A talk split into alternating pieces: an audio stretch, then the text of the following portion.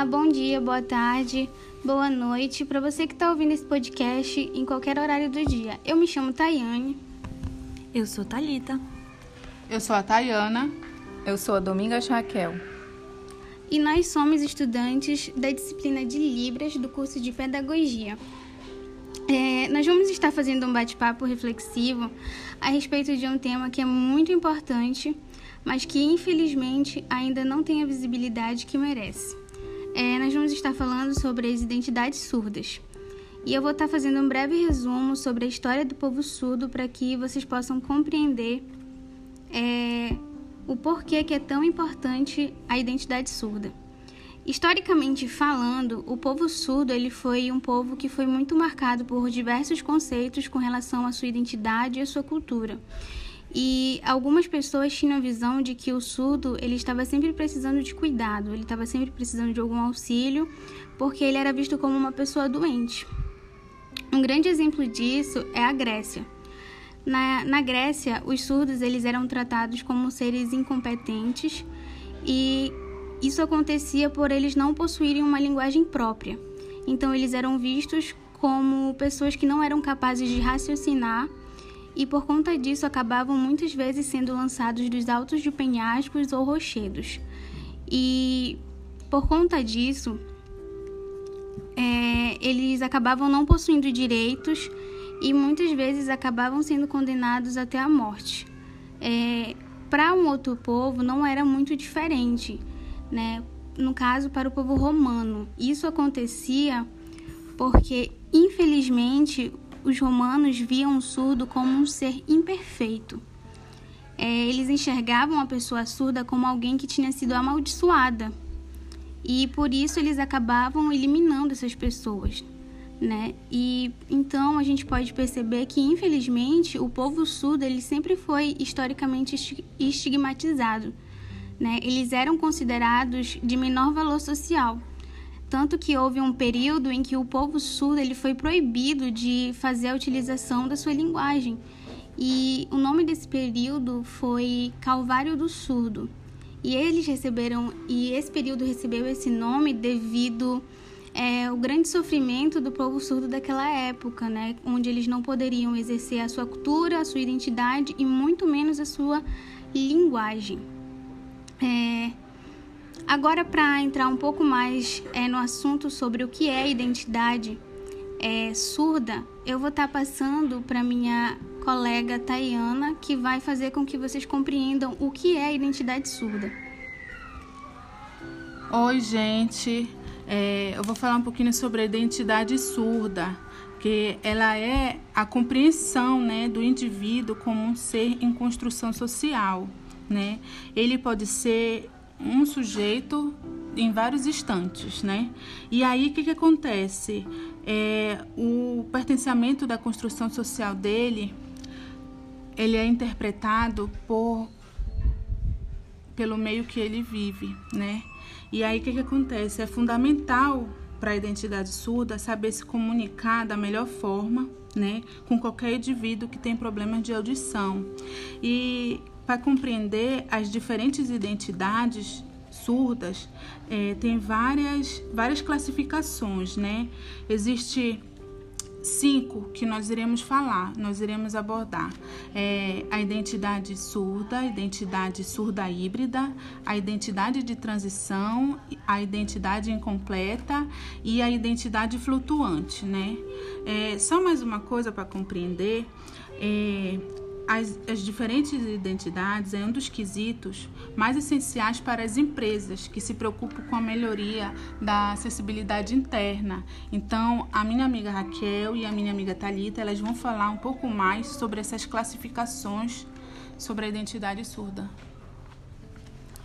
Olá, eu vou expor para vocês é, sobre três identidades surdas. É, é importante salientar que nenhuma dessas identidades é melhor ou pior que as outras. Isso vai depender do que o surdo elegeu para se relacionar com as pessoas. E, e, essa escolha ela deve ser respeitada por todos. Sobre a identidade de transição, ela ocorre quando o surdo deixa de lado hábitos ouvintes e, e ele adota uma maneira mais visual de se relacionar com as outras pessoas no meio externo. É, esse relacionamento ele se dá usando a língua de sinais. A outra identidade é a inconformada. É, essa identidade ela consiste onde o surdo não consegue captar a representação da identidade ouvinte e hegemônica. Ele, ele se sente dentro de uma identidade de uma identidade subalterna, como os ouvintes é, passam a enxergar o indivíduo como deficiente e acaba por distanciar e dificultar essa comunicação oral e mais ainda a sinalização. E isso reforça essa identidade incompleta. É, a outra identidade é a flutuante. Nessa identidade, é, o surdo ele se espelha na representação dominante. Ele vive e se manifesta de forma similar ao mundo dos ouvintes. Podemos dizer que essa pessoa ela é colonizada, é, aceita a hegemonia imposta pela maneira de se comunicar com os outros indivíduos, mas flutua entre duas formas de perceber e de se relacionar com as pessoas. É, dando continuidade nesse assunto, a Talita irá falar das outras duas identidades.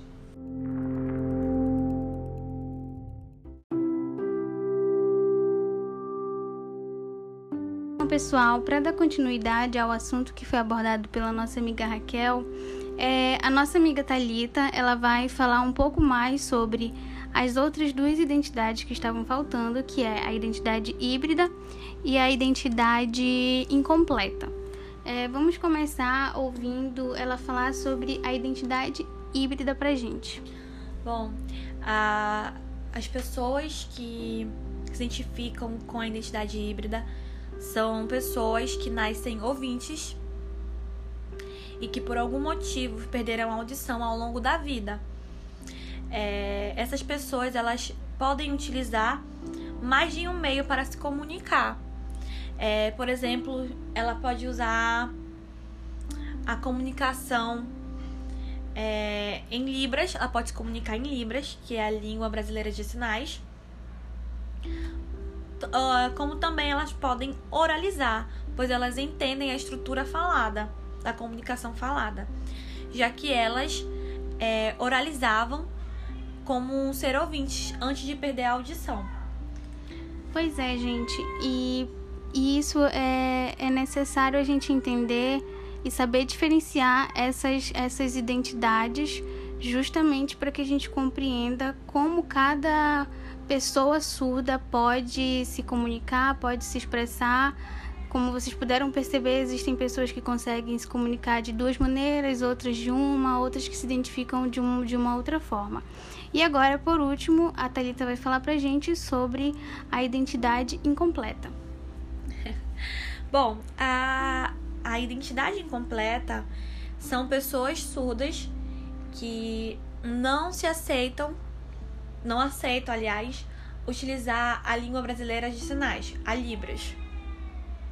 E então elas utilizam aparelhos auditivos para poder se comunicar, ouvir, entender as pessoas ouvintes. E de repente, se o aparelho dela parar de funcionar, de carregar, ou tiver alguma falha, é, elas irão utilizar outras maneiras de se comunicar, como através da leitura labial, elas irão é, gesticular, fazer alguma coisa para que as pessoas possam compreender, mas ela não utilizará a Libras. É, é isso. São essas duas são essas duas identidades que é importante enfatizar que umas, umas pessoas se identificam como surdas, elas aceitam que elas não, não possuem a capacidade de ouvir e utilizam que a Libras para se comunicar. Outras, como elas perderam ao longo da vida, elas vão acabam tendo tu, é, duas opções. Duas né? opções. Ela vai oralizar com você, ela vai falar em Libras, mas ela vai é se uma comunicar. Escolha da pessoa. Né? E outras pessoas que não se aceitam, que não utilizam a Libras como sua língua oficial. Então, gente, é, finalizando já esse bate-papo sobre identidade surda, é muito importante que a gente tenha essa consciência sobre o que é a identidade surda, sobre como o povo surdo se identifica, porque como a gente pode perceber logo no início desse bate-papo, nós vimos que é, o povo surdo ele vem de uma longa jornada assim de, de sofrimento, de luta e etc, né? Então é importante que a gente nos dias de hoje compreenda, é, saiba distinguir, saiba respeitar e saiba como se portar.